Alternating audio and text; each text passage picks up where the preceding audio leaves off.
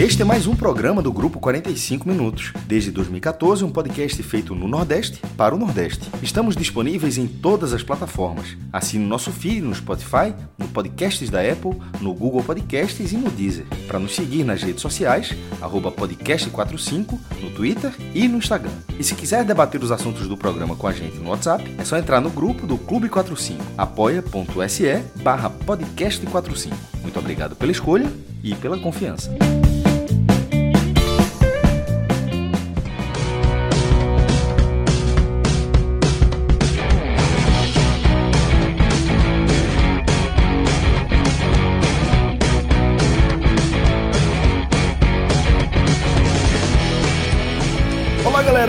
Começando mais um Telecast, eu sou Celso Shigami e tô aqui com o maestro Cássio Zirpoli e também com o Diego Borges para a gente analisar aqui esse 2 a 2 entre Itabaiana e Santa Cruz, né, no primeiro confronto do mata-mata, né, essa seletiva para a edição 2021 da Copa do Nordeste. Esse primeiro confronto, esse 2 a 2 foi disputado em Sergipe, né, em Itabaiana, no estádio Etelvino Mendonça. Jogo da volta, lembrando aqui, na próxima terça-feira, mesmo horário, 21h30, no estádio do Arruda, tá? É, e a gente lembra que não tem gol qualificado, portanto, qualquer empate leva a decisão da vaga para a Copa do Nordeste para os pênaltis, tá? É, antes de a gente começar a falar do que aconteceu dentro de campo, como se construiu aí esse empate entre Itabaiana e Santa Cruz, a gente vai passar aquela super dica, né? Que é para você que ainda não está ligado nesse combo que é resultado da nossa parceria com a turma do Temac Beer. A gente resolveu montar lá é, um, uma promoção, né, que tivesse realmente a cara do nosso público, daí nasceu aí esse combo do futebol. É assim que você vai, vai pedir é, essa exclusividade para o ouvinte do 45 minutos. E olha só, a gente montou esse combo aqui pensando no nosso público que adora aquelas emoções do futebol, né? Acompanhar a bola rolando ali na telinha, é bom demais. E para você estar tá sempre bem acompanhado, bem servido dos melhores petiscos que é, você pode encontrar lá com Temaki Beer. Olha só o que, o que é que vem nesse combo. Uma porção de temporada e camarão, para mim já é campeoníssimo, é um dos meus pratos favoritos, velho. Camarãozinho com aquela farinha panko, é maravilhosa, super crocante, tá? Além disso, palito de salmão, pipoca de cana, isso aqui é o maior sucesso, velho, muito bacana.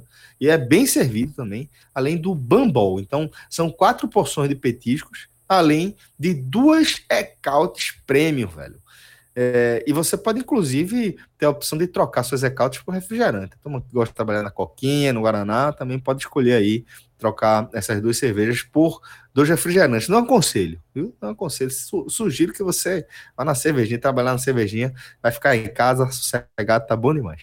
E aí, é, você vai pagar somente R$ 29,90, velho. Pô, esse preço aqui é campeão demais.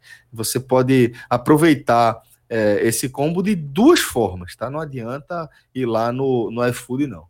Ou você é, retira ou consome né, no próprio Temac Bia, que fica ali na Praça de Casa Forte, ou então você pede pelo WhatsApp. Então anota o número aí, é 81, o DDD, 3039 2420. 30, 39, 24, 20. E aí você faz seu pedido do, do, do nosso combo do futebol super campeão e super pé quente. tá valendo aí. Vê só, é, vamos agora, Diego, começar a falar do que aconteceu em Sergipe, do que aconteceu em Itabaiana, nesse primeiro confronto que vale e vale demais para as pretensões do Santa Cruz na temporada 2021, né?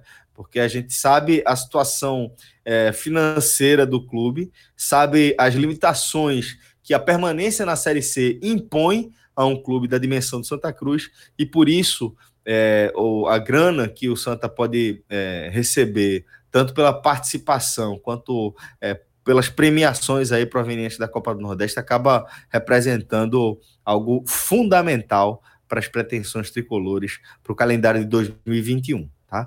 E o que a gente viu é, depois daquela amarga é, eliminação é, vamos colocar dessa forma, né? Quando o Santa é, não conseguiu o acesso, o retorno à Série B, Santa teve que recolher os cacos, entrar em campo para um jogo absolutamente decisivo.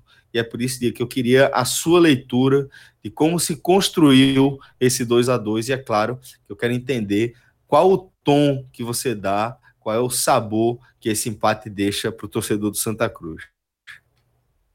Fala Celso, maestro, galera toda. É, assim, eu puxo para essa início de análise é, a primeira frase que Camila usou no abre dela lá no NE45, que é lamber as feridas a tempo de já começar uma nova temporada.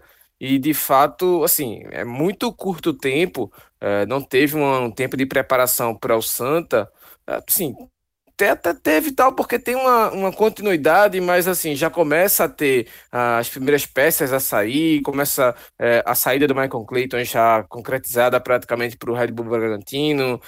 Hoje Santa Cruz teve que jogar com o Luiz Fernando. Assim, já começa a você ver os primeiros sinais de que o time está sendo preparado para a próxima temporada, agora para 2021. Mas essa temporada vai passar justamente por essas duas partidas, por esses dois jogos, tanto pela parte do calendário, porque se não classificar para a Copa do Nordeste, só vai ter praticamente o Campeonato Pernambucano nesse primeiro semestre, vai ter a Copa do Brasil, mas é, também não é um, um, campeonato que você espera que o Santa Cruz vá ter uma, uma longevidade muito grande. Mas assim, você ter para sua temporada de uma Série C que vai ser bem mais exigente no nível técnico, apenas o Campeonato Pernambucano, é muito prejudicial. Isso já é o primeiro ponto. E o segundo ponto é justamente financeiro, porque vai ser mais uma vez uma temporada em que o Santa Cruz não tem uma competição de 38 rodadas, não tem uma Série B, que de certa forma tem um nível financeiro elevado em relação ao que o Santa Cruz vive hoje. Você não tem a menor perspectiva de voltar a ter público. A gente está vendo a vacina encaminhar, engatinhar, e olhe lá. Então, assim, a gente não tem perspectiva de quando é que vai ver de novo o Arruda gerando renda para o Santa Cruz, como ele é sempre o carro-chefe da, das bilheterias do Santa, do orçamento do clube, e você perder, você ter essa. não conseguir, na verdade, uma cota que é, ainda não saiu oficialmente, as cotas de 2021, mas é, como o maestro faz a estimativa no blog dele, é, justamente projetando o mínimo do que foi da temporada passada, já que a gente vê de cada ano tendo um, um reajuste para cima sempre das cotas, cerca de pelo menos um milhão e meio 1 milhão e 700 mil, ou até mesmo dependendo de como é que o Santa Cruz vai é, ter esse reajuste, mas 1 milhão e meio ajudaria muito nessas contas do Santa para essa temporada, tanto é que já está sendo feita aí essas negociações das primeiras peças que podem ter esse, esse caixa. E aí, partindo desses dois pressupostos, Celso, é que a gente entra para esse jogo e o quanto ele é importante não só para o Santa, mas também para o Itabaiana, porque o Itabaiana fez uma boa Série D teve até uma situação interessante, não conseguiu passar de fase porque foi eliminado justamente pelo, pelo Floresta, que tá aí, vai disputar o título. Então, assim, é, são clubes que entendem bem o peso de disputar uma Copa do Nordeste e equipes até que se enfrentaram em 2017 é, nas quartas de finais. O Santa Cruz venceu os dois jogos, tanto no Mendonção e no Arruda, até Anderson Salles era o expoente do time naquela época e terminou até a temporada como artilheiro do Santos, zagueiro. Mas assim, é... mostra o quanto é o peso de disputar essa competição, que o Santa Cruz não pode abrir mão de forma alguma de chegar no Arruda e tropeçar de novo. Mas assim, é... para entrar no jogo em si, é você volta de novo àquela questão da lamber as feridas, né? Porque é, foi uma eliminação muito dura, foi muito dura. Porque o Santa Cruz conseguiu o, o, o, que ele precisava dentro de casa, até teve uma vitória tranquila contra o Brusque, se o Brusque estava ou não é, empolgado, enfim, isso não vem ao caso, mas o Santa Cruz fez o papel dele, não fez antes, mas no jogo decisivo fez, só que ficou com aquela derrota do, do Ituano para o Vila Nova e acabou eliminado. Mas assim, é, não deixa de pesar, isso vai acompanhar o elenco enquanto for esse elenco, vai acompanhar o time enquanto for esse time e vai acompanhar o técnico enquanto for Martelotti. Então, assim, é, não tinha como se desvencilhar desse peso e isso, de certa forma, é, deu para ver no começo do jogo. Os 15 minutos ali, 20 minutos, foi, foram 20 minutos iniciais de muita velocidade das duas equipes tanto Santa quanto o Itabaiana acelerando muito o jogo, só que o Itabaiana sempre mais é, pesado, assim, sempre mais forte. O Thiago Santos é um atacante que já era o destaque do Itabaiana na Série D, renovou o contrato e já mostrou de novo que é, sim, essa principal válvula de ataque do Itabaiana, um jogador rápido, que tem boa estatura para subir de cabeça, até é, é, mostrou boa impulsão, inclusive, ali tendo um, um bom lance no primeiro tempo ainda, de cabeça no escanteio, que o Luiz Fernando teve que ser exigido. Então, assim, é, o Itabaiana era mais veloz e tinha condição de, de chegar mais fácil ao ataque da, no caso, ao seu ataque e na defesa do Santa. Só que o Santa, a partir do, do segundo momento aí, do, do, desse primeiro tempo, quando começa a colocar a bola no chão, começa a colocar um pouco mais de é, tranquilidade ali, não precisava acelerar, até porque acelerar o jogo só favorecia ao Itabaiana que estava nessa pressão inicial.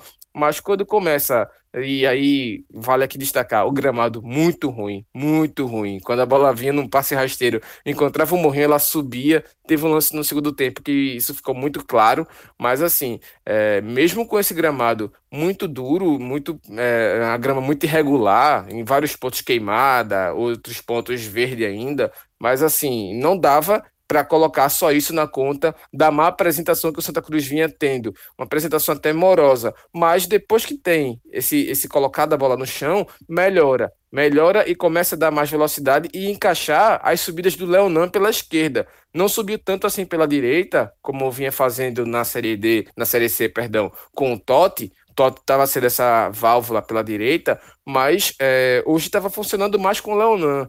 Então, assim, é, já mostrava que quando o Vitor Rangel encostava com o Leonan, já tinha uma situação ali interessante, só que faltava ainda aquele passe, né, de, de entrar na área, aquele passe mais vertical, aquela bola em diagonal, que quando o Santa Cruz consegue essa bola, é justamente quando sai o gol de Vitor Rangel, que é um belo gol, e isso aí, mérito dele, que foi o jogador que estava mais buscando o jogo no primeiro tempo. Ele consegue fazer um belo gol no chute cruzado. O goleiro do Itabaiana é, claramente é um goleiro bem limitado. É aquele goleiro que pula e não sai do lugar, só para sair na foto bonito e tal. Também o segundo gol é do mesmo jeito, mas eu vou chegar lá. Só que o Santa Cruz para depois do primeiro gol. Assim, tá certo que consegue ainda manter a, bola, a posse de bola, tanto que nos scouts que o, a TV SBT, que transmitiu o jogo, é, passa no, no intervalo, mostra que o Santa Cruz teve mais de 60% de posse de bola, só que, ao mesmo tempo, o Itabaiana teve três finalizações e o Santa Cruz só teve uma. E dessas finalizações de Itabaiana, duas foram com muito perigo. Então, assim, é, mostrava que o jogo ainda seguiria perigoso para o Santa. E quando volta do segundo tempo, Aí até eu passei assim um pouco por cima da análise do maestro, da, da lida do blog, mas eu concordo totalmente com o Cássio, que o segundo tempo foi muito moroso do Santa Cruz. O Santa Cruz parou de jogar e com 10 minutos o Itabaiana faz dois gols um de uma jogada aérea que a defesa para, e aí um erro para mim. Primeiro, de posicionamento, porque se você tem Célio, que é o seu zagueiro mais alto, você coloca ele na primeira trave e não no miolo. Ok, entendi o, o pensamento do, do, do Martelotti para essas jogadas, até porque o Célio não é titular, o titular Dani Moraes que estava machucado, mas se você tem um cara mais alto, você antecipa ele para ele fazer o primeiro combate para evitar aquela casquinha do, do atacante, né? Mas não aconteceu isso e o Santa Cruz sofreu o primeiro gol. E o segundo gol sai aí de um erro para mim individual, é, não tinha como colocar na conta do sistema defensivo esse passe, essa assistência, de, de fato foi uma assistência que Bileu dá para o atacante, pro, pro, pro Ila, que o Bileu vem de trás, numa bola que está é, levantada na área, que tem três jogadores do Santa Cruz no entorno dele, e ao invés dele afastar para frente ou para o lado, ele cabeceia para trás. A bola cai no pé do Ila, Ila fuzila o, o, o gol de Luiz Fernando que ele não teve culpa nenhuma, nem no primeiro gol, nem no segundo, não dá para colocar no Luiz Fernando. Talvez se ele só saísse para antecipar o, cruzamento no escanteio, mas não acho que era o papel dele, não. Acho que era mais o papel do Célio mesmo. Só que depois que vem as mudanças de Martelotti, é, ele tira Pipico e coloca o, o Lourenço, e depois ele também coloca André junto. Ainda não consegue tirar Bileu, mas ele já coloca André, e aí já dá um pouco mais de segurança para o Santa, e não só isso, mas também dá velocidade na saída de ataque. E aí começa é, o Santa Cruz trabalhar melhor jogada, porque o Vitor Rangel tá de referência lá no ataque. Pipico saiu chateado, eu vou deixar para comentar sobre ele lá nos destaques, mas ele não vai nem para o banco, fica atrás do banco de reserva, do, com, com os jogadores reservas ali que estão aquecendo na placa de publicidade, só que o Santa Cruz melhora, começa a rodar mais com Pipi, com, perdão, com, com Chiquinho, com o próprio Didira. O Santa Cruz consegue o que ele não conseguia nesse segundo tempo, que era uma jogada de maior velocidade e também de acertar na hora de colocar essa bola na área. O Chiquinho vinha tentado numa, numa, falta que ele cobrou direto. André teve um bom chute de fora da área. O Santa Cruz só chegava nisso, nessas bolas de longe. Mas quando entra o Lourenço, começa a colocar a bola no chão e principalmente as investidas do Célio Santos. Célio é um zagueiro, mas ele já mostrou que quando joga como lateral esquerdo, ele tem muito, é, assim, um nível muito alto de acerto dos cruzamentos. Ele cruza muito bem na, na perna canhota. Então ele consegue fazer isso trabalha ele, Lourenço e Leonan ali e começa a melhorar esse ataque do Santa Cruz e dar chances ali para Rangel cabecear. Só que a, a, o gol de empate de novo do Santa vem do outro lado, de um cruzamento de Chiquinho, porque a defesa do Itabaiana já estava redobrada ali na esquerda, por conta dessas investidas de Célio, e junto com Leonan e Lourenço, e aí deixa o espaço na direita. E quando o Chiquinho faz esse cruzamento, o Vitor Rangel antecipa muito bem e faz o segundo gol dele no jogo. Só que, de novo, o Santa Cruz baixa a, a, o seu ritmo de jogo, o Luiz Fernando faz uma defesa espetacular num lance que ele pega frente a frente com, com, com o Thiago do, do Itabaiana. O juiz até não deu escanteio, mas foi uma defesa que a bola ia no canto, inclusive canto direito dele, e depois ainda tem uma bola na trave, ou seja, é, teve duas chances pelo menos o Itabaiana de sair com saldo ainda mais positivo. O empate já é positivo para o Itabaiana, não deixa de ser, até porque o Santa Cruz abriu o jogo e tudo mais, só que também é, acho que você olhar para o nível técnico das duas equipes, você pensa, não, ok, o Santa Cruz tropeçou, mas para você ver que o Santa Cruz levou a virada, acho que o empate também não sai de mau tamanho para o Santa, não, mesmo sendo um tropeço, não, seja de, não deixa de ser um tropeço de fato, mas no Arruda, você olhando é, condições normais de gramado, gramado que favoreça o jogo do Santa Cruz, você não tem como não ver o Santa Cruz como favorito. Agora, aí volta o peso da temporada, da eliminação, porque nem sempre jogar no Arruda foi necessário, foi suficiente. Foi assim contra o Salgueiro, empatou lá no primeiro jogo da final do Pernambucano e em casa no Arruda não conseguiu vencer o Salgueiro e perdeu o título nos pênaltis, acabou perdendo o título invicto e contra o Brusque, mesmo vencendo o Brusque, aí foi uma questão é, extra. O Santa Cruz fez o papel dele em casa, só que não foi o suficiente. E esse, essa insuficiência, como já falei lá atrás, vai caminhar com esse elenco, tá caminhando enquanto for o time, enquanto for o elenco, enquanto for o martelote. Então precisa passar além dessa questão de superar tecnicamente, porque em alguns momentos do jogo mostrou uma falta de, de qualidade técnica para chegar na área, conduzir a bola no pé em pé, enfim, ficou muitas vezes limitado só ao chute de fora da área. Falta isso também e falta essa questão da decisão, né? Porque uma terceira eliminação, essa vai ser ainda mais prejudicial como já foi. A do Pernambucano nem, nem para mim nem conta, até porque é, conta porque está hoje disputando para Nordestino por conta disso. Se tivesse sido campeão, já estava direto, mas é, não dá para colocar o mesmo peso de você perder uma temporada de 38 jogos de uma Série B, mas essa é tão prejudicial, acho que até menos mais ainda também, não deixa de você colocar como prejudicial demais para os cofres do Santa Cruz e também para o nível técnico para a próxima temporada. Diego, é, se você trabalhou a sua análise em, em três pontos, já o, o pré-jogo, como foi o jogo e já nessas consequências do que seria, e a minha visão é muito próxima da sua. Primeiro que o que tu falou é exatamente o que eu, ia dizer. Eu meu ponto era justamente aquela em relação à receita e trazendo o número exato, como você disse, é, as cotas da Copa do Nordeste 2021 ainda não foram divulgadas oficialmente. A essa altura das outras edições, esses valores já teriam saído.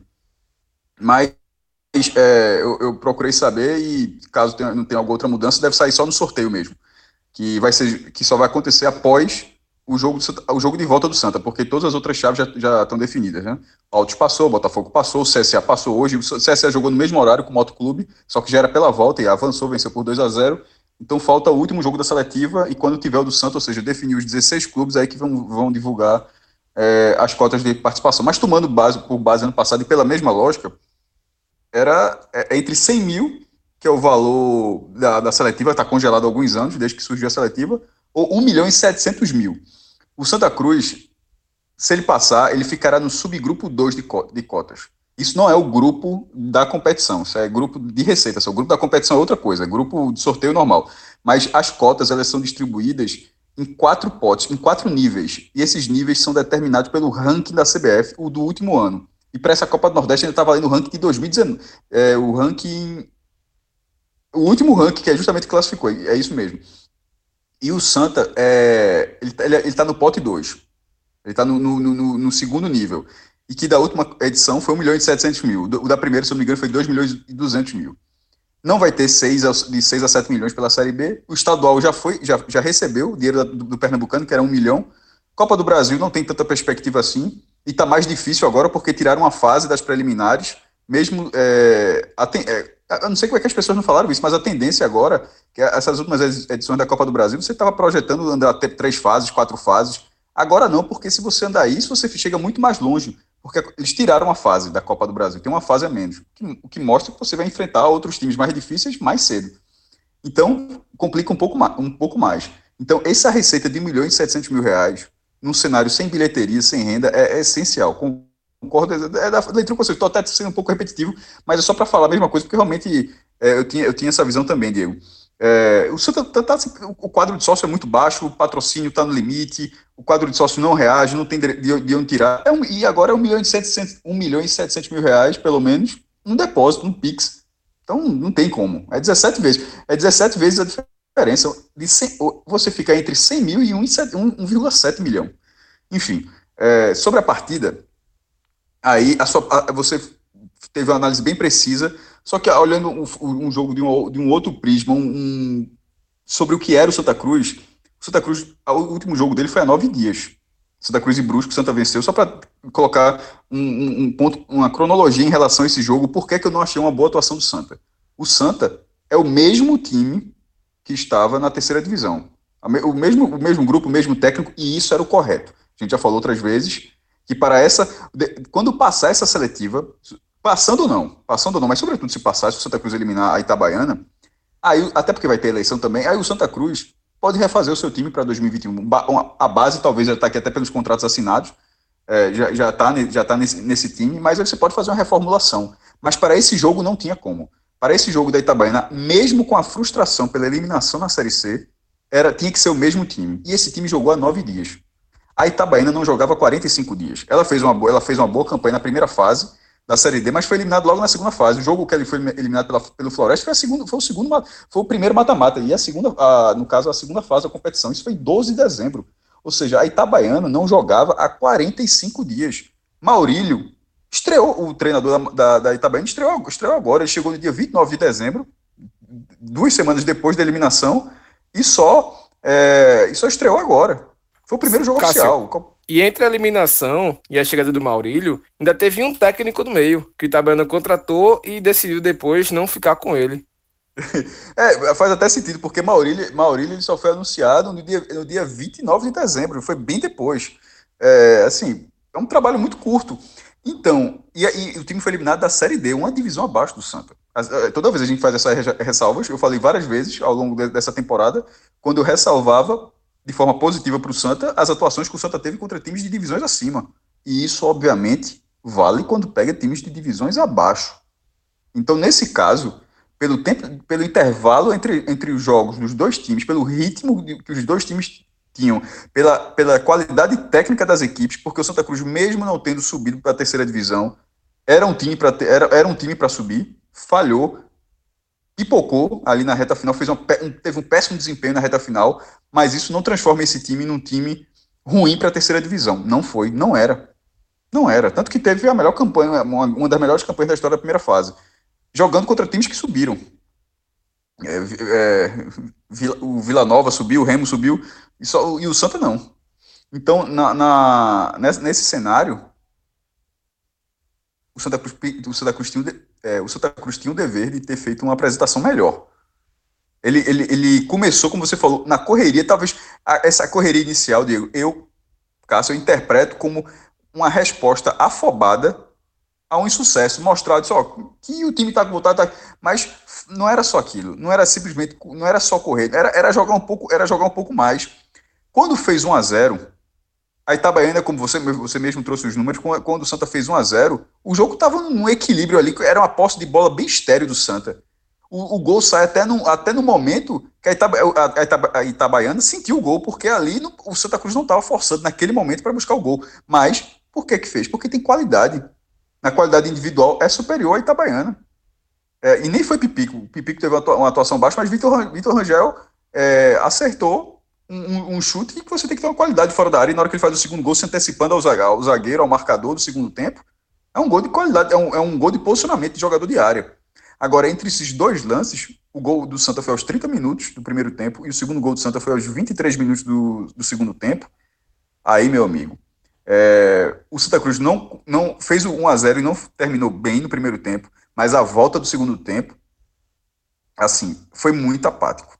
Foi imp impressionante. Assim, é, tudo ao contrário, podia ser o contrário. Pelo, pela forma como terminou o primeiro tempo, talvez a Itabaiana voltasse daquela forma e o Santa Cruz já matasse o jogo de ida. O Santa Cruz voltou, não sei se voltou sentado no resultado, ou que com, com aquela morosidade achou que conseguiria, mas foi impressionante. A Itabaiana não virou abafando o jogo, indo para cima, não. Simplesmente a Itabaiana conseguiu ter espaço, com, como um zagueiro que escorou um gol de escanteio, o gol aos três minutos.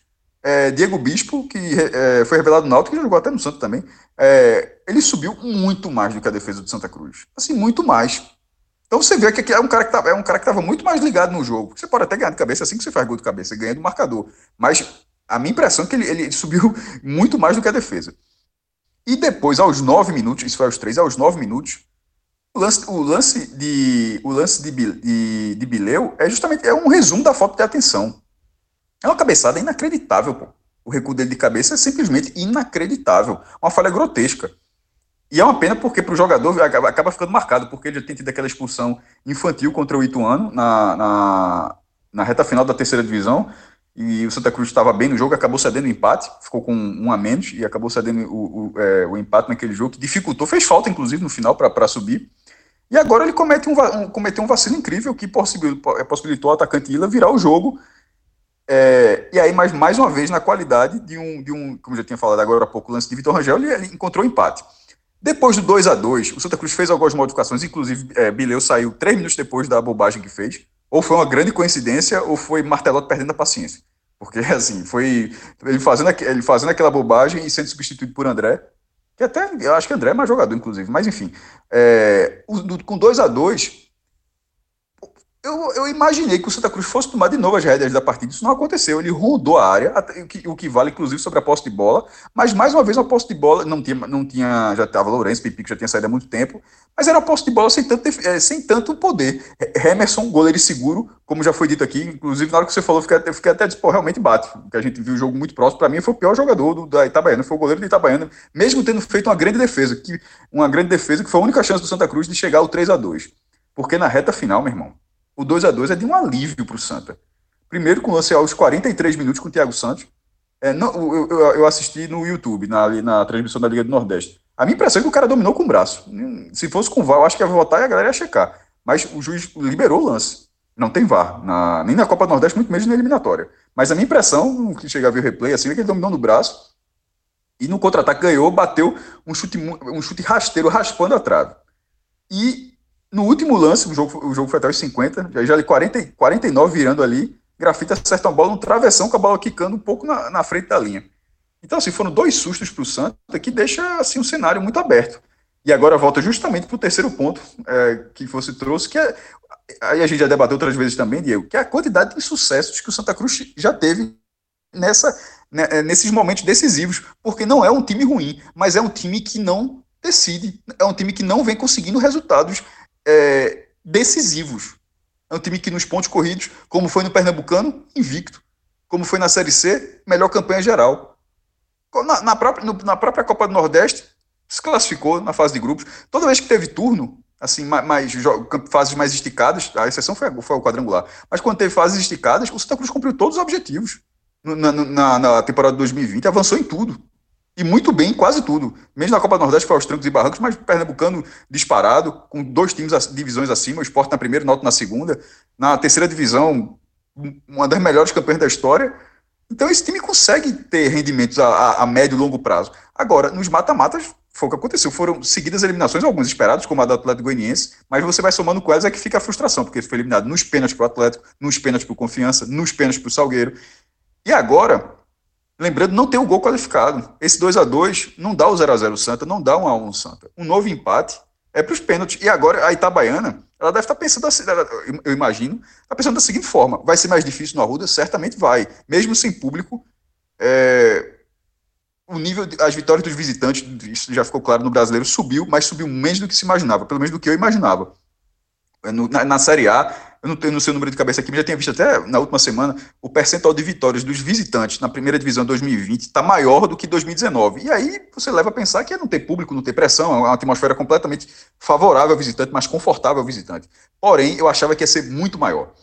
E não foi, porque em alguns o fator casa ainda existe. É o cara conhece o gramado, o cara está habituado. Tem, tem uma série de fatores que ainda faz com que o mano de campo, mesmo sem público, ainda seja interessante. Então, o tem, jogo será. Tem um fator psicológico importante aí, mestre, tenho certeza. É, e, o, e o jogo será é, mais favorável ao Santa. Mas a Itabaiana terminou a partida, imagino eu, achando que dá. Eu, eu, esse jogo poderia ser o seguinte: a Itabaiana poderia não conseguir o resultado no primeiro jogo e tratar o jogo de volta como protocolar. Não vai ser o caso. A Itabaiana terminou com um resultado que é. Que, assim, pelo menos para ela não ter um gol qualificado. Então, ela, ela, se ela não perder, ela vai no mínimo para os pênaltis. Mas é óbvio que o melhor resultado era a vitória, até porque ela chegou a ficar na frente, fazer 2 a 0 e teve a chance de. Ah, desculpa, 2 a 1 e chegou a ter duas chances de fazer o 3 a 2 Mas pelo futebol das duas equipes, pelo rendimento das duas equipes, ela pode estar pensando, porra, não sei se eu vou conseguir vencer lá mas talvez eu não perca de novo. E, e, e, eu, acho, eu acho que isso poderia não ter acontecido.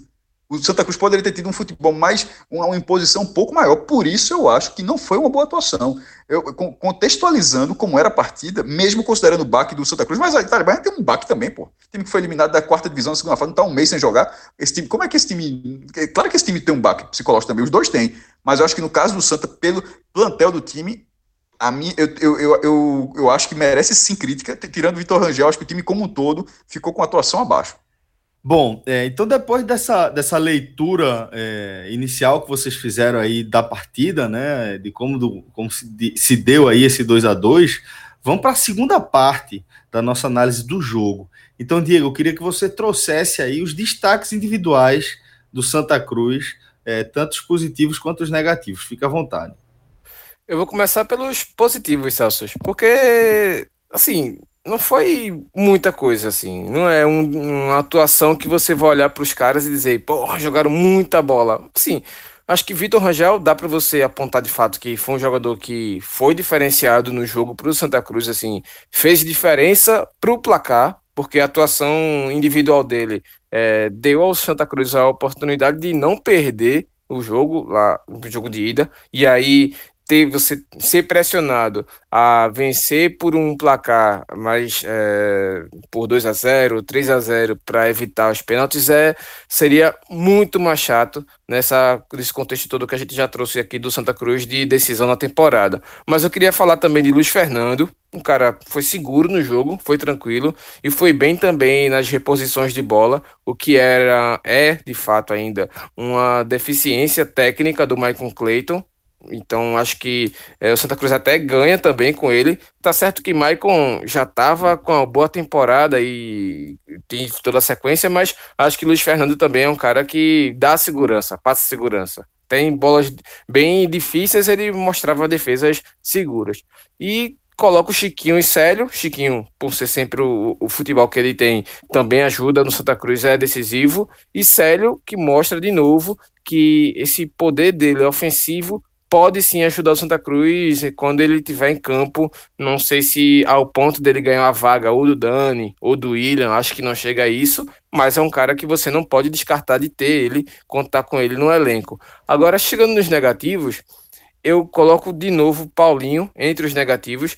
É um jogador que parece cada vez mais displicente em campo. Pelas bolas que ele perde, você olha assim e faz, bicho, que bola é essa que o Paulinho tá perdendo no meio de campo? Às vezes é uma, uma disputa que ele tenta, que ele é, vai um pouco mais forte do que o necessário nas bolas, aí fica passivo de tomar um cartão amarelo, o que era de novo aquela que a gente volta sempre, a crítica que ele tinha no Náutico de tomar cartões amarelos é, desnecessários. Hoje ele consegue lidar muito melhor com isso, mas às vezes agora ele começa a perder um pouco esse discernimento dele de que jogadas é que ele pode forçar um pouco ou não nas entradas dele. Bileu, não só pelo erro individual, mas foi um cara que é, é sempre aquele carregador de piano, um cara que nunca vai aparecer para o jogo tal, mas hoje ele nem esse, esse papel de cobertura na defesa ele estava fazendo bem, estava errando passes também. Eu acho que e o, e o, lance do gol é muito é muito pesado, como o Cássio falou. Ele já vinha com a expulsão, já vinha com desgaste, e isso no tempo de, de renovação de elenco é, é muito pesado você ter um lance desse. Mas o pior de todos não foi só pela atuação em campo, mas para mim foi pelo comportamento dele, foi Pipico. Pipico hoje teve um comportamento de menino de menino, que você espera de André. De André ficar reclamando com o Martelotti porque ele foi para o banco. Você entende o menino ficar reclamando por conta disso. É um menino que está na sua primeira temporada dele como profissional, tudo mais. É, entende que tem potencial até para ser melhor do que alguns titulares, no caso de Bileu, e de fato ele está certo nisso. Mas é, o que o Pipico faz quando ele é substituído, ele sai, dá a volta por trás e não vai nem para o banco cumprimentar o técnico, fica ali conversando, batendo papo com o Tinga, como se fosse uma pelada, fosse um jogo treino, fosse um, sei lá, um amistoso. Bicho, isso não é atitude de um jogador profissional, não, velho. Por mais que ele tenha uma história, que ele seja um cara que faz gols, ele é artilheiro e acho que ele é importante. Ele não é decisivo ao ponto de dar um título, dar um acesso, ainda não foi. Mas o cara faz gols importantes sim. Gols que eu acho que é, é, eu olho como sempre a injustiça que foi feita com o Léo Gamalho de chamar ele o cara de artilheiro de gols inúteis. O cara foi o maior artilheiro do Brasil no ano. Como é que esse cara só faz gol inútil? Tira todos os gols que ele fez no Santa Cruz, então, vai fazer o quê? Quem é que vai fazer esses gols? Então, assim, é, eu vejo o Pipi como um cara importante sim para o Santa Cruz. Não vejo como um cara descartável, mas ele está tendo uma atitude que não condiz com o jogador profissional. O que ele fez hoje foi uma atitude de menino, de birrento, de pirralho birrento, e acho que ele precisa ter um, um parar um pouco, entender e dizer, ó, eu não estou bem. E na fase ruim, preciso entender que eu não estou bem e não querer colocar, terceirizar a culpa para outro ou para o Martelotti, como ele quis fazer ali, se não foi a intenção dele, mas foi o que acabou passando da, da imagem que ele está completamente insatisfeito. Martelotti já veio defender, já fez o papel dele, o mise-en-scène, né? Defendeu, não, porque a gente conta com pipico, tal, não sei o que tal. Até que ponto foi mise-en-scène ou não, mas fez. Já as claras foi tratado desse jeito. Mas Vitor Rangel está em melhor fase do que Pipico. Vitor Rangel, o segundo gol de Vitor Rangel é quase um, ó, baixa tua bolinha aí, que tu não tá jogando nada. Então, assim, é isso que eu coloco aqui Pipico, não só pela atuação pífia em campo, porque não foi um cara. Ele até saiu para buscar bola no meio de campo tal. Ele gosta de fazer isso, gosta de aparecer para o jogo com isso também. Isso é bom, não é aquele cara que fica só parado ali como um, um poste, mas ele falhou em bolas. Teve uma cabeçada que ele falhou, ele furou a cabeçada, um belo cruzamento do, do Célio. Era uma chance ali que acho que depois da modificação, cinco minutos depois, se não me engano, tem o gol de Vitor Rangel, uma cabeçada justamente no mesmo lugar que Pipico estava ali, que ele furou. Então, assim, é, mostra muito bem quem está na fase boa precisa ter oportunidade. Se vai ser oportunidade como centroavante, então que seja. E quem está na fase ruim, baixa a bola, senta no banco de reservas e espera a próxima fase vir. Bom, maestro, então é sua vez agora de trazer a sua análise a partir dos destaques do jogo, velho.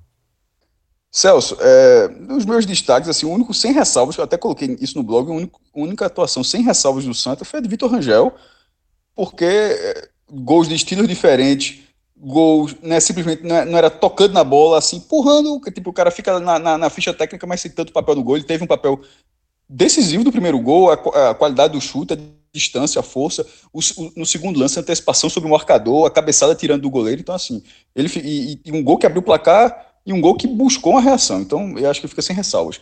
É, alguns degraus, alguns vários degraus abaixo, eu coloquei é, Totti. Mas, por exemplo, o Diego citou Célio e Chiquinho. Eu acho que são atuações próximas ali, satisfatórias, mas assim, muito abaixo do que poderia ser num jogo que vale tanto. As atuações ruins, eu, aí eu acho que já que elas, elas realmente já têm um cenário principal. Dois nomes, Diego também falou, é, Bilão e Pipico. Eu coloquei Bilão na frente de Pipico. Eu acho que Pipico foi muito mal. Mas é, Bileu, ele acabou sendo nocivo, é diferente.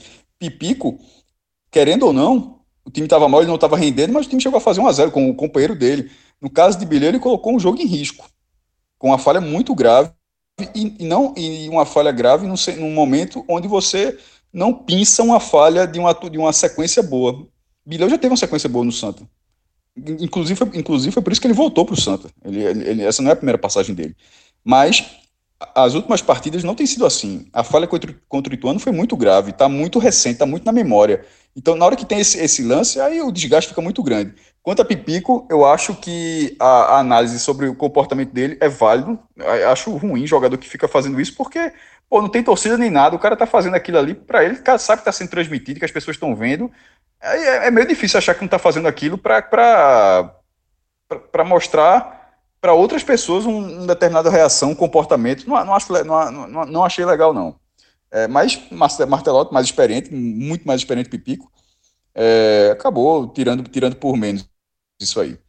É, só falando da, da Itabaiana, para mim os melhores da Itabaiana, é, Diego e Ila. Diego, até pelo papel defensivo, ele acabou fazendo gol também, é o capitão do time. E os piores, é, o meia é, Harrison e o goleiro Emerson. Muito inseguro o goleiro Itabaiana que se provavelmente será o mesmo goleiro na volta, pode ser um ponto positivo para o Santa. Não gostei do goleiro da Itabaiana. Bom, a gente fecha assim então a nossa análise sobre o jogo, tá? É, mas a gente tem outra pauta aqui nesse, nesse telecast que envolve questões que vão além das quatro linhas, além das competições, inclusive, tá? Antes de a gente mergulhar no nosso próximo assunto, só lembrar aqui que o ouvinte do 45 Minutos ele também tem condições exclusivas em outro parceiro nosso, falando aí do N10 Esportes, velho. Você vai conseguir é, ver de fato o que a gente vem traduzindo aí ao longo dos últimos meses né, na nossa programação, que é esse compromisso com o futebol da região. Tá? Você vai ver aí é, coleções completas dos principais clubes, além também de peças é, de basicamente todas as equipes aqui da região Nordeste. A gente lembra que você tem um código que é exclusivo para o ouvinte do 45 Minutos, que é o podcast 45, tudo junto. Você vai receber um desconto de 10% lá no, nos produtos do N10 Esportes, tá? Além do que, é um site que garante aí frete grátis para todo o Brasil, para compras a partir de 150 reais, aceita todos os cartões de crédito, trabalha aí com todas as principais marcas de artigos esportivos do mercado. Uma variedade bem impressionante, tá? É, vale a pena é, dar uma conferida lá na seção de outlet. Esse pessoal sempre trabalha lá com ótimas é, promoções, ótimas oportunidades para você, tá bom? Para você completar a sua coleção do seu clube do coração. n10esportes.com.br. Agora, é, vamos voltar aqui para a nossa pauta e tratar desse outro assunto que a gente precisa abordar sobre a situação do Santa Cruz. E Diego, é, como eu já tinha dito, não tem nada a ver com futebol, não tem nada a ver com nenhuma competição é, mas ao mesmo tempo tem a ver com tudo isso, né? Porque a gente está falando da sucessão do Santa Cruz. Quais são as novidades aí é, que em torno dessa, dessa novela, né, quais são os capítulos mais recentes e bem importantes, né, bem decisivos aí para o futuro do clube. Celso Cássio, assim, eu estou trabalhando diretamente com futebol desde 2013, até um tempinho já, é, e assim... Já era a segunda carreira, né? Porque já, já a, a segunda. Entrega. Acho que até a terceira. Mas assim, bicho, eu nunca vi uma eleição de clube tão efervescente quanto essa, não só assim, é, em termos de, sei lá, rivalidade entre as chapas, ou então é, peso das pautas das duas chapas, mas em negociação no todo, na política no todo. Porque, mesmo com toda essa rivalidade de nomes, mesmo com toda essa divergência de pontos ou outros, sendo eles o principal, sendo ele o principal, ah, o ponto da reforma do estatuto do clube, mesmo assim, no domingo à noite, os, as duas chapas, as duas pessoas é, que encabeçariam a chapa, foram dormir pensando que na segunda-feira iriam apresentar uma chapa de aclamação, ou seja, ia juntar todo mundo, formar um grupo de aclamação que seria uma união, uma conjuntura política bem costurada e que daria certo, pelo menos, a ser é, aclamada sem necessidade de um bate-chapa, que tem um destino Tinha representatividade, né? Exato. Você puxa, pinça, né? Peças de um lado, peças de outro, pinça é, é, pautas de um lado, pautas de outro, conhecimento de um lado, conhecimento de outro, porque a gente está falando aqui é, de um bate-chapa, em que um momento, algum conhecimento que é salutar para o clube, seja de um lado ou de outro, vai ficar fora. Ou seja, seja alguém que tem 5, 6 anos de direção de futebol, ou que já teve 5, 6 anos de direção de futebol, seja alguém que está dentro do clube hoje e sabe de toda a situação, sabe de todos os contratos, sabe de todas as possibilidades de buscar novas receitas, seja alguém que conhece parceiros de mercado, ou seja uma pessoa que tenha uma visão de mercado diferente, uma estratégia diferente, um, um, pensamento administrativo um pouco mais transparente, mais aberto, enfim, porque não precisa ser um doutor, um douto em Santa Cruz para saber dos problemas administrativos financeiros que o Santa Cruz tem, é, inúmeras dívidas trabalhistas, dívidas fiscais, dívidas de sua manutenção como clube, como IPTU, como outras questões, enfim, são várias dívidas e todo dia chega uma dívida diferente e se você cheirar uma receita nova, vai aparecer dois, três, quatro procuradores de justiça na tua porta para travar essa receita. Então, assim, o Santa Cruz funciona, acho que, não sei aqui uma estimativa, mas uns 20, 30 anos sem caixa, porque se entra dinheiro no caixa, esse caixa é engolido, é direcionado para alguma dívida dessa.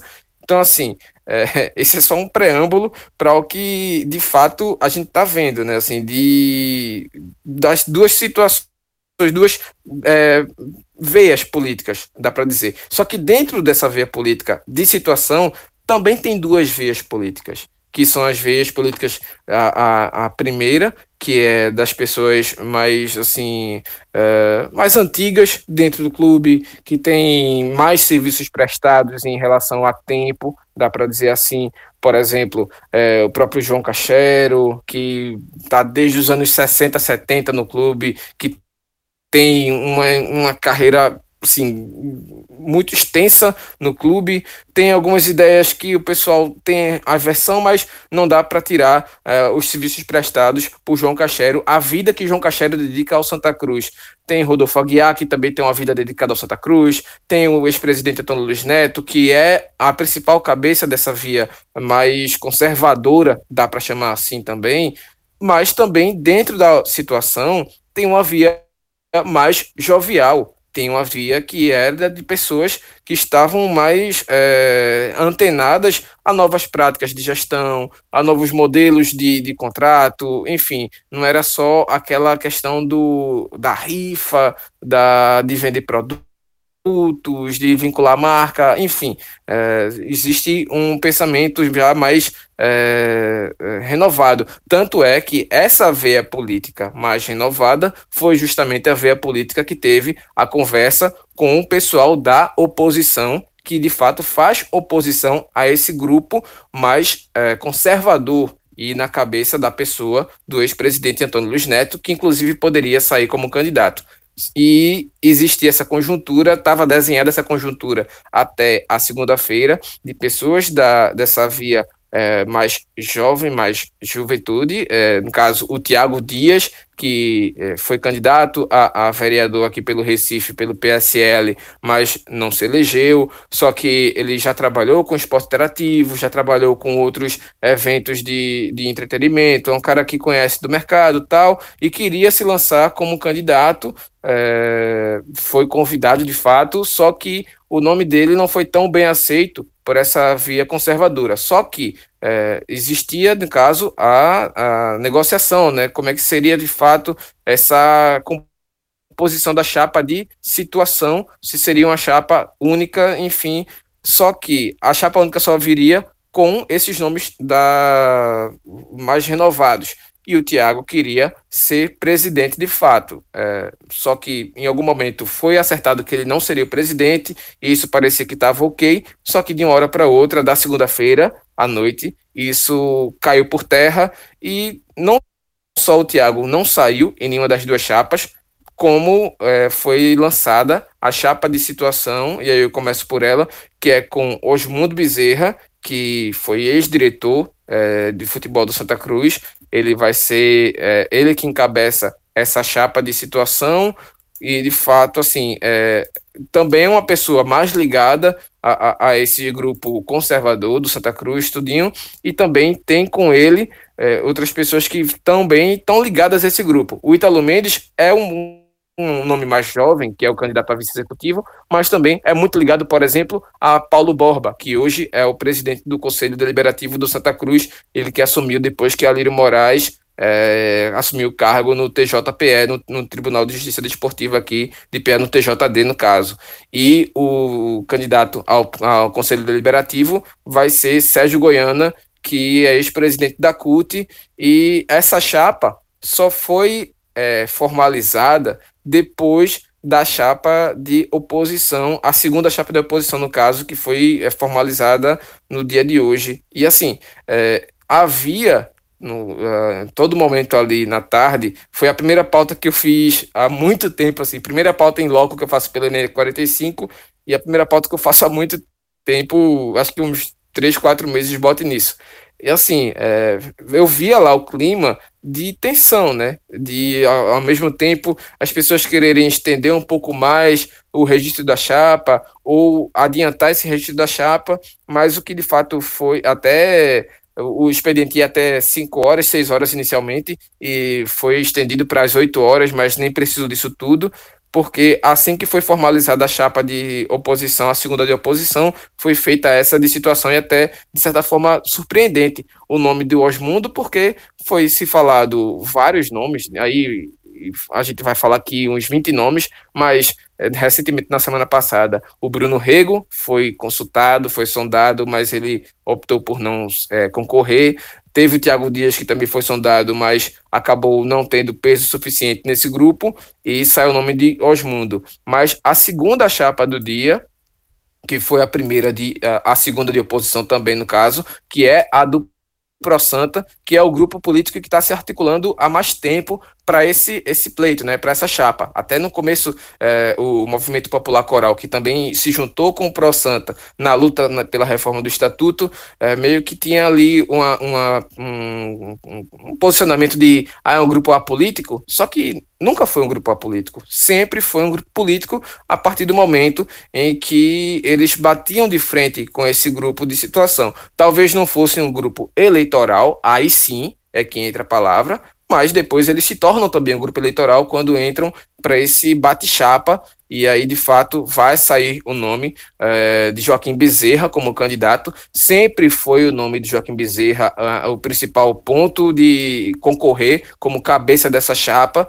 uh, até um momento André Frutuoso foi o candidato no primeiro momento que ia ocorrer a eleição em dezembro, que teve toda aquela questão da é, medida judicial para que fosse é, garantida em dezembro e depois foi derrubada.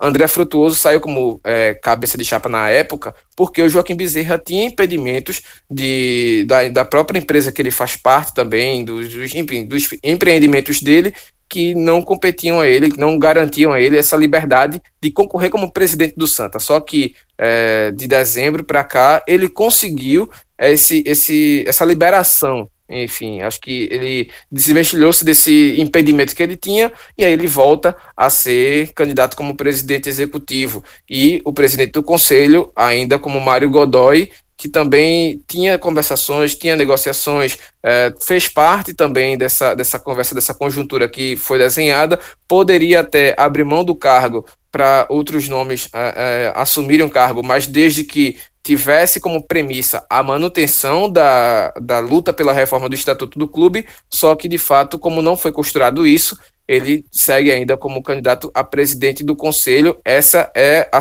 a, a mais uma via, né? A segunda via de, de primeiro, a primeira via de situação de oposição, perdão, e a segunda via de oposição é a de Dodge, né? Assim, é, Dodge que é também de oposição e foi a primeira chapa a ser inscrita, a chapa voz da arquibancada, que é Josenildo Dodge. Ele é empresário também, assim, não é um, um, cara que tem os holofotes todos ali do ramo político. É sempre assim, é, você olhar uma eleição presidencial, por exemplo, você sempre vai ter nomes alternativos, mas é um cara que é, também nessa conjuntura foi chamado para debater, para conversar, e se tivesse é, construída, costurada de fato até o final essa composição de a chapa única, ele também estaria dentro. Então, ou seja, é um cara que já começa a ter pelo menos uma certa é, visibilidade política dentro do clube por ter, de fato, se lançado na chapa. E aí o vice dele do executivo, Wagner José Rodrigues, e o presidente de conselho, no candidato com ele, Adriano Celso de Amorim. Mas assim, foi um dia muito efervescente e assim, Celso, uma coisa que me deixa até curioso é, dessa apuração que eu fiz de bastidores é que ainda não está descartada a conjuntura final. Eu sei que é difícil, é muito difícil, e até as pessoas que falaram isso reconhecem que é muito difícil, mas não está descartada essa conjuntura até de aglutinar na chapa, por exemplo, da, da, da ProSanta, por exemplo, da ProSanta, esses nomes mais é, joviais que acabaram não sendo englobados pela chapa de situação, que aí seriam nomes aqui um exemplo que eu vou trazer, não necessariamente estejam é, negociando, até porque, enfim, conversando, enfim, não sei se a palavra negociar seria a, exata, mas conversar mesmo politicamente, que é o Fred Dias, que é um diretor de futebol que é, ganhou uma experiência importante, não só para a carreira dele, mas enfim, é um cara que aprendeu muito de futebol, é o próprio Guilherme Leite, que é um cara que teve uma, um, um bom trabalho à frente do marketing do Santa Cruz, teve é, ótimas campanhas, aquele jogo contra o, o Ferroviário foi um exemplo, enfim, é, são nomes que conversaram com duas partes, tal, não chegaram a um acordo com as duas partes, mas que é, acabaram aí, é, acho que a palavra sobrando é muito forte, mas acabaram saindo do cenário, não sei se por opção pessoal, mas nesse momento tem um serviço prestado, mas não estão em nenhuma chapa nem outra. Mas também a gente tem Alan Araújo, tem diversos nomes também que fazem parte desse grupo de pessoas jovens que já participaram recentemente do grupo, mas que acabarão perdendo espaço e não vão compor, pelo menos não estão compondo até o momento, essas três chapas. Sobre a eleição do Santos, que vai ser a terceira, já com esse modelo de triênio, durante décadas foi era biênio a, a disputa, é, é, muito curioso porque quem é rival hoje não era rival há, algum, há pouco tempo atrás, e essa eleição, ela realmente ela não vai ter, pelo menos nas chapas, na, na, na, nas chapas inscritas, os caciques. Os caciques vão continuar no Conselho Deliberativo, em influência, mas não exercendo exatamente a função direta, pelo menos não parece, é, de acordo com as chapas, as chapas inscritas. Mas todos eles já tiveram em algum momento é, alguma relação. É, Osmundo Bezerra e Joaquim Bezerra, tenho a curiosidade, eles estiveram juntos na chapa de oposição de 2012. Era Joaquim, essa, essa é a segunda vez que Joaquim Bezerra encabeça uma chapa. Ele também era oposição em 2012, que seria para o biênio 2013-2014. Quem ganhou foi Antônio Luiz Neto. Ganhou assim por muito, foi 91% a 8%. Até porque era justamente a, prim, o, a primeir, o primeiro biênio de Antônio Luiz Neto tinha sido muito bom, né? Ele tinha sido bicampeão pernambucano, é, as duas vezes em cima do esporte, tinha, tinha, tirado o time da Série D, enfim. É, mesmo assim, teve o bate-chapa e ganhou com folga ali. Mas Osmundo seria o diretor de futebol da chapa de Joaquim. Isso, e, o que não, detalhe, direção de futebol é um, é um cargo, não é um cargo eletivo. É um cargo de escolha, um cargo de confiança. Você pode até dizer que vai ser seu diretor de futebol, mas você não escreve na chapa, meu diretor de futebol é esse. Não é, não é, não, é assim. Mas naquele momento, a chapa, a chapa é, de Joaquim Bezerra, ela teve já a indicação do diretor de futebol, que seria um, e seria justamente Osmundo. E o, e o que é curioso, vale, vale, vale como curiosidade, né? naquele momento, ele já tinha até definição do treinador quem seria, caso a, a oposição tivesse vencido aquela, aquela disputa. Teria sido Valdemar Lemos. É, enfim, nove anos depois, Osmundo vai para uma justamente onde está Antônio Luiz Neto, mesmo que Antônio Luiz Neto não esteja à frente de todo esse processo, mas são pessoas, que, até porque a situação é de quem ele faz parte, mas não de uma forma direta, como eu disse há pouco, e Joaquim segue na sua, na, na sua, linha, é, na sua linha oposicionista. É, esse, essa, essa, eleição vai ter uma, uma, curiosididade, porque Tininho, que é o atual presidente, ele não entra em nenhum momento na, na chapa. E isso não costuma ser dessa forma. Geralmente, quando acontece, é alguma grande decisão política ou um afastamento como um afastamento por vontade própria, como é agora. Não, não, porque muitas, é, antigamente era até muito comum o presidente executivo, no ano, no, na gestão seguinte, ser o presidente do conselho. Isso, é, isso é uma tradição muito curiosa, porque até o, o, conselho é quem aprova as contas do executivo. Pô, então, aí tu tá executivo, tu vai para o conselho, tu vai aprovar as tuas contas, enfim. Era, era assim que no futebol pernambucano, Náutico, Esporte, Santa Cruz, os três tinham, tinham um costume ou o cara ser o presidente do conselho ou vice do conselho. Mas Constantino não está em nenhum, nem com, não vai ser nem membro eletivo do conselho fiscal, nem, do, nem da comissão patrimonial. Realmente não, ele não está na relação. Eu achei isso bem curioso. E, e, a chapa, a disputa deve ser entre esses dois.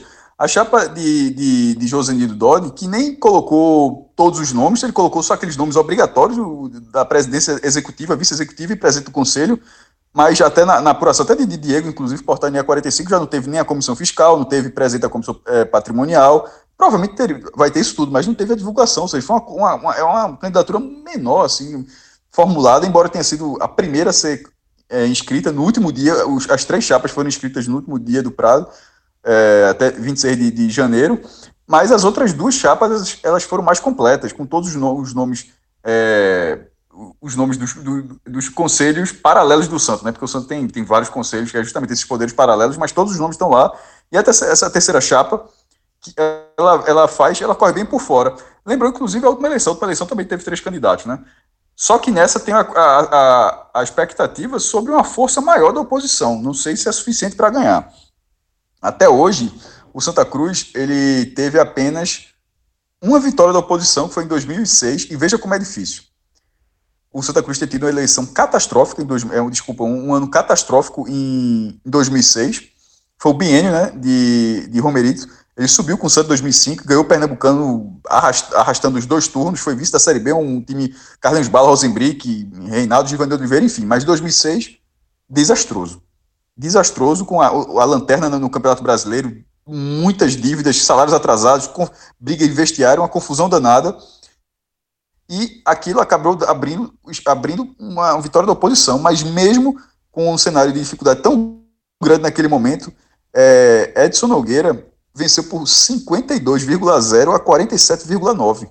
Porra, isso é para ver o quanto é difícil a oposição ganhar. No Santa Cruz só aconteceu uma vez, no Náutico duas vezes e no esporte duas vezes. E a segunda do esporte é aquela oposição que sem ser oposição, que é Milton Bivar, que é o presidente, é porque a situação não colocou candidato. A última eleição do esporte, os dois candidatos eram da oposição. Mas, enfim, na prática mesmo, a oposição só ganhou uma vez no esporte, uma vez no Santa e duas vezes no Náutico.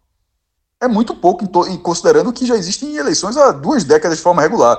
No passado tinha muito consenso. Tanto é que o próprio Santa Cruz, se não me engano, são sete eleições São sete bate-chapas, melhor dizendo. Sete bate-chapas, desde os anos 70 para cá. Agora, só de do, do, é, de, do século 21 para cá são seis. Nos anos 80 não teve, nos anos 90 não teve. Era tudo consenso. Era o cacique que escolher logo naquela, num grupinho menor. Era muito difícil. Na hora que foi tendo a abertura da eleição, esse, é justamente de 2001 para cá. São seis chapas. Esse agora vai ser o sétimo. E agora vai justamente para o outro ponto para ver o quanto é difícil essa mudança. A vitória não é a mudança, porque o cara pode mudar até sem situação, pode ser outra coisa. Falando de uma forma mais clara, é a vitória de uma posição. Não é essa, é, que a mudança pode ser até no, no outro cenário a maior votação da história de Santa Cruz, que foi em 2012, justamente na primeira eleição que Joaquim participou, que ele, ele foi 91 a 8, como eu disse, foram 1.787 votos. A, maior, a eleição com o maior número de votos da história do Santa. É, é simplesmente inacreditável. O Náutico já teve eleição com mais votos do que isso, o Sport já teve eleição com o dobro, mais do que o dobro de votos, já teve eleição com 4 mil votos. O, o Bahia, esse ano, fez eleição com 11 mil votos e o Santa Cruz a, a maior eleição de 2000, e essa dificilmente vai ser diferente. Primeiro, pela pandemia, o que faz que, que as pessoas tenham receio de votar. Segundo, o quadro, o quadro atual de sócios é muito pequeno, ou seja, se o quadro já é pequeno, imagine o número de sócios aptos. Então, é, dá para tomar, dá tomar o teto de 2 mil como o máximo que o Santa vai ter. Se, se nesse cenário todo, com quadro de sócios raquítico, e com uma, uma, pandemia no meio e, o Santa, e a tendência de a votação presencial, né? e, e, a votação do Santos passar de 2 mil, ou seja, quebrar o recorde, é, é completamente contra a lógica. Então dá para tomar por base que será até 2 mil. Isso já estou dando 300 de asmo, né? porque foi 1.700 a maior, 1.200, né? porque foi 1.787.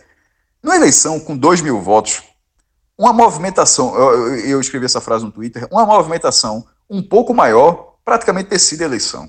E é, e é aí que tem a força da situação, que sempre tem a força da situação. Isso acontece no Flamengo. Pô. O Flamengo tem 40 milhões de torcedores, a eleição do Flamengo tem 2 mil votos. Pô. Né? Se, você, se, se, se, a eleição do Flamengo fosse. Porque, pô, se o Bahia teve 11 mil, o Internacional fez uma eleição no final de 2020 com 29 mil votos. Foi a maior votação da história de um clube do Brasil. E a votação online, até porque o Internacional tem mais de 100 mil votos, e abriu votação online, assim como o Bahia. E, pô, 29 mil é votação de prefeitura, pô. Prefeitura de cidade de 60 mil habitantes, 50 mil, 50 mil habitantes, é, é uma votação muito grande. Se o Internacional fez isso, imagine quanto poderia ser do Flamengo.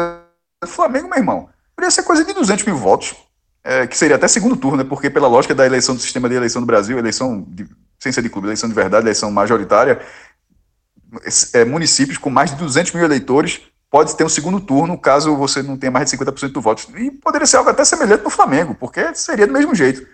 E aí fica, e aí você perde o controle. Você perde o você perde, no caso você é a situação, você perde o controle, o domínio em relação à eleição. Ela fica realmente focada no trabalho porque você não tem nenhuma estrutura ou uma má estrutura para conservar esses votos. Agora, uma eleição tão pequena assim você tem. Porque a eleição tão pequena assim, as pessoas que vivem o clube, que estão lá no conselho e tal, é, hoje, hoje o mundo dificilmente terá menos de 800 a mil votos. Terá, é, é, é, é muito improvável que hoje o mundo tenha 600 votos. Então, é, você, aí você vai, aí, aí você tem que imaginar que Joaquim para vencer, ele vai ter que ter uns 800, 900 votos. Aí eu vou pegar aqui os dados das, das últimas votações. A votação de 2017, para você ver como é o que eu estou querendo dizer. A votação de 2017 foram só 1.252 votos. Tudo. Constantino Júnior, Tininho, foi eleito com 812. O segundo lugar, Albertino dos, Anjos, teve 250 e Fábio Melo teve 190. Ou seja, os dois somados, 440 votos. A oposição teve 440 votos. É, aí antes de 2017, foi 2012 que eu falei de Joaquim Bezerra. A primeira eleição de Joaquim Bezerra ele teve 150 votos. Antônio Luiz Neto teve 1.600. Aí vai para 2010, Antônio Luiz Neto foi eleito também. 1.130 34. Sérgio Murilo, que era da oposição, 300 votos. 2006, que foi o ano mais equilibrado da história. É, e é, é, até parecido com o que eu acabei de falar. Edson Nogueira, que foi da oposição, teve 731 votos. A, a situação, que foi Alberto Lisboa, teve 674. Ao, ou, seja, ou seja, o único ano que a situação perdeu, ela teve quase 700 votos. Ela não vai ter menos do que isso agora. É, é muito improvável, é muito difícil. Vamos seguir aqui, até porque para aqui 2004, que é a de Romerito Jatobá. que foi justamente no biênio 2015, 2005, 2006. Ele foi eleito com 895 votos. E Antônio Luiz Neto, que era oposição, pra, por isso que eu até falei no começo, que tudo muda. O cara que é a situação hoje já foi oposição ali, já, já configurou com o outro ali, assim como os dois agora já foram da chapa 2012. Antônio Luiz Neto, que hoje é a situação, todo mundo só, só enxerga Antônio Luiz Neto como o supra-sumo da situação do Santa Cruz, do Cacique. Um dia ele foi oposição. Um dia essa figura era Romerito Jatobá. E Antônio Luiz Neto era a, a figura do cara que poderia mudar o Santa. Para você ver como é interessante isso. Ele era oposição em 2010. É, Romerito teve 895 e, e Antônio Luiz Neto, naquela ocasião, teve 442. O que até cacifou ele para ser depois eleito, mas aí já como situação. Inclusive foi cooptado pela situação, teve toda a junção, né? E tirando essas eleições de 2000 para cá, no, no blog, a única que eu encontrei que está no arquivo é uma de 1975. José Nival de Castro, da situação, que é curioso. O nome da chapa de situação foi situação, e o nome da chapa de oposição foi oposição. O, o da oposição foi José Marcionilo Lins. A situação foi eleita com 1.195 votos e a oposição teve 192. Então, repare que a maior votação da história da oposição, que foi justamente no ano que ganhou, teve 731 votos. Então, mesmo que tenha toda a movimentação para a oposição, mesmo que o candidato da situação tenha entrado agora, seja desconhecido, não é, uma, é, uma, é, é de certa forma, seja uma figura que há alguns anos não estava no clube, que, que não tem, talvez não tenha um cacife tão grande dentro da situação, mas voltar na oposição em clube de futebol, em clube de futebol, é muito difícil.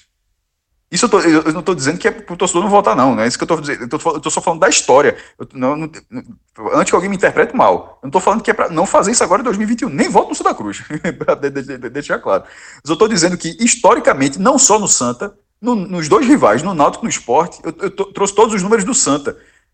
Mas, no blog tem todos os números do Náutico e do Esporte, e eles seguem essa lógica. A oposição, os, a votação é sempre muito abaixo não é sempre 60, 40, 55, 40. Não é, não é assim, não. É 80, 20, é 70, 30. As a diferença é, costuma ser muito grande.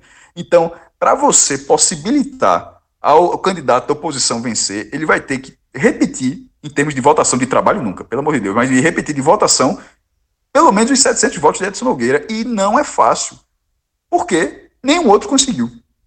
Nenhum outro conseguiu. E a situação, mesmo naquele ano, mesmo tão combalida quanto está agora, dentro de uma visão política, dentro de uma percepção de torcida, ainda conseguiu 770 votos, por 774, porque a eleição não chega a 1.500 votos.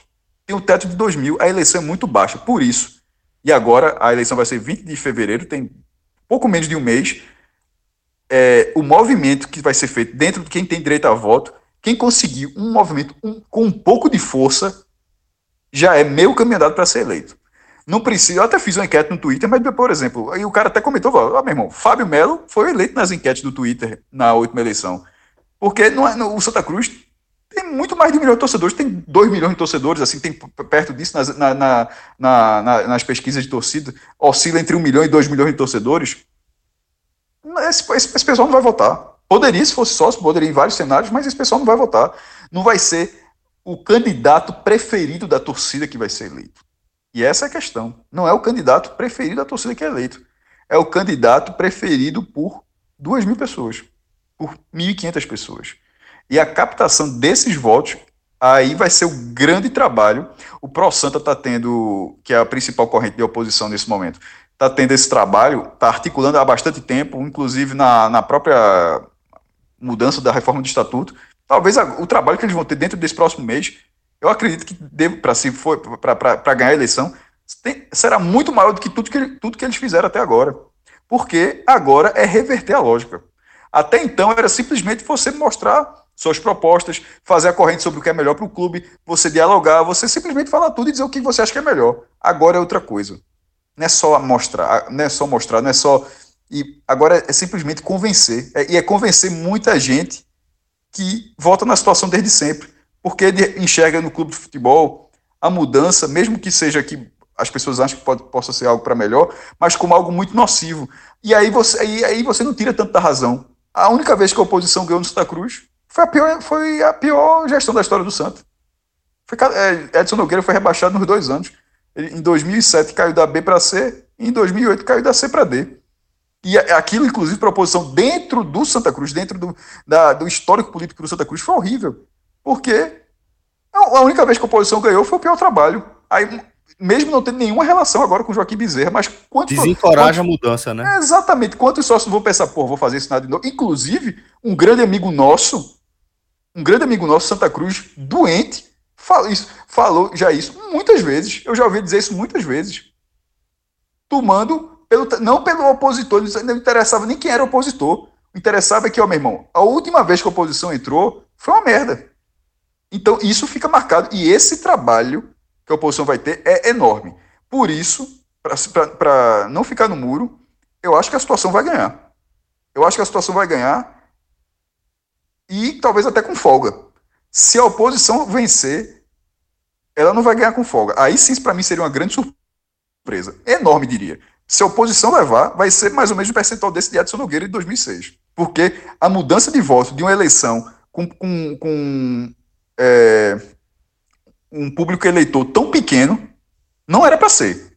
O Santa Cruz era para ter um, um colégio eleitoral é um muito público, maior. É um público que não muda há bastante tempo, né, maestro? Esse, é, é, essa galera que vota, de fato, nas eleições do clube, é, são sócios bem tradicionais, né? É, mas aí, tá... vai, aí vai justamente a reforma, porque também são sócios que tinham mensalidades mais altas, porque é, tudo faz parte da política o, o, direito a voto do Santos era 60 reais a, a, mensalidade. O cara que pagava 29 não votava, não.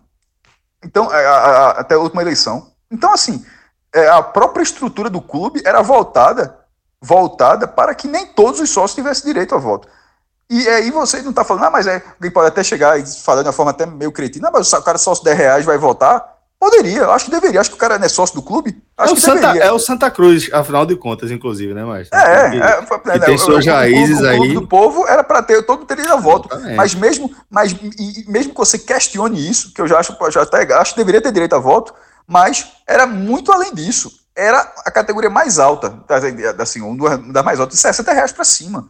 Então a própria estrutura já não permitia essa mudança. E, e, e, e não era por outro motivo que não fosse esse. O motivo era esse.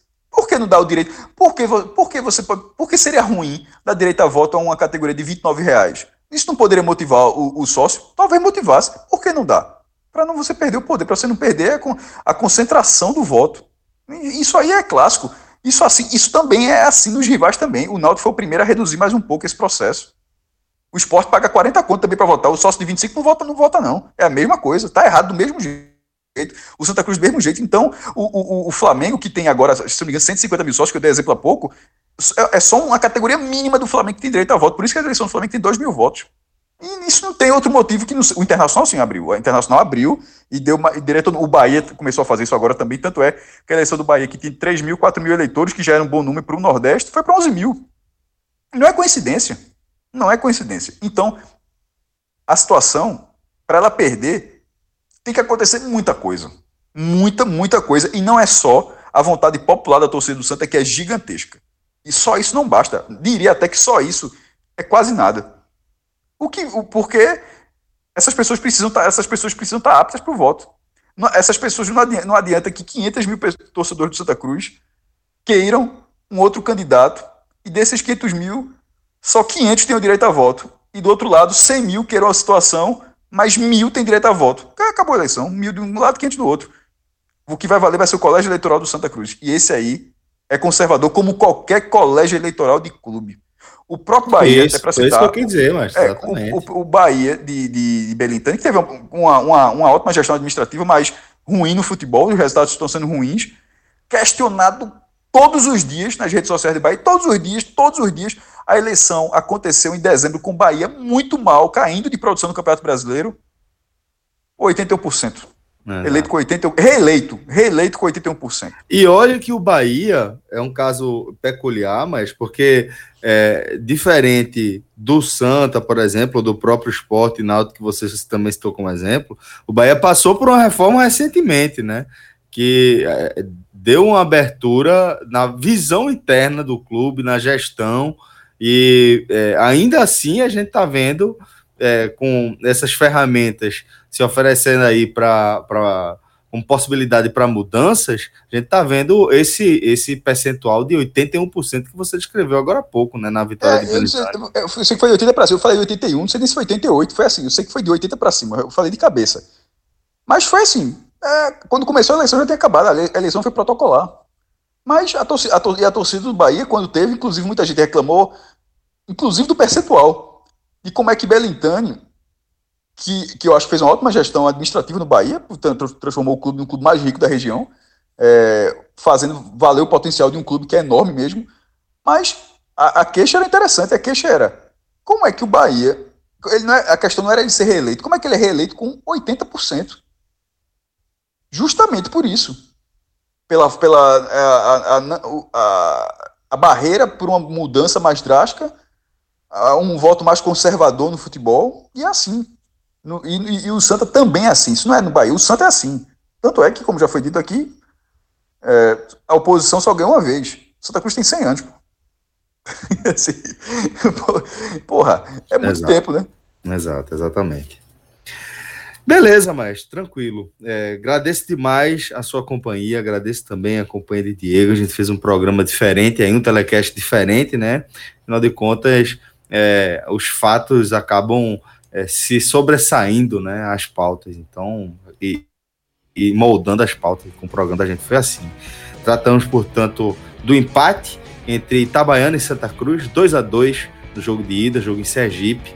Próximo jogo, terça-feira que vem, no estado do Arruda, estaremos lá também é, nessa, nessa cobertura é, e traremos aí a nossa análise de pós-jogo também aqui no podcast 45 minutos.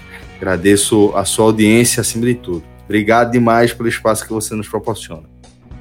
Forte abraço a todos e até a próxima, galera. Valeu. Tchau, tchau.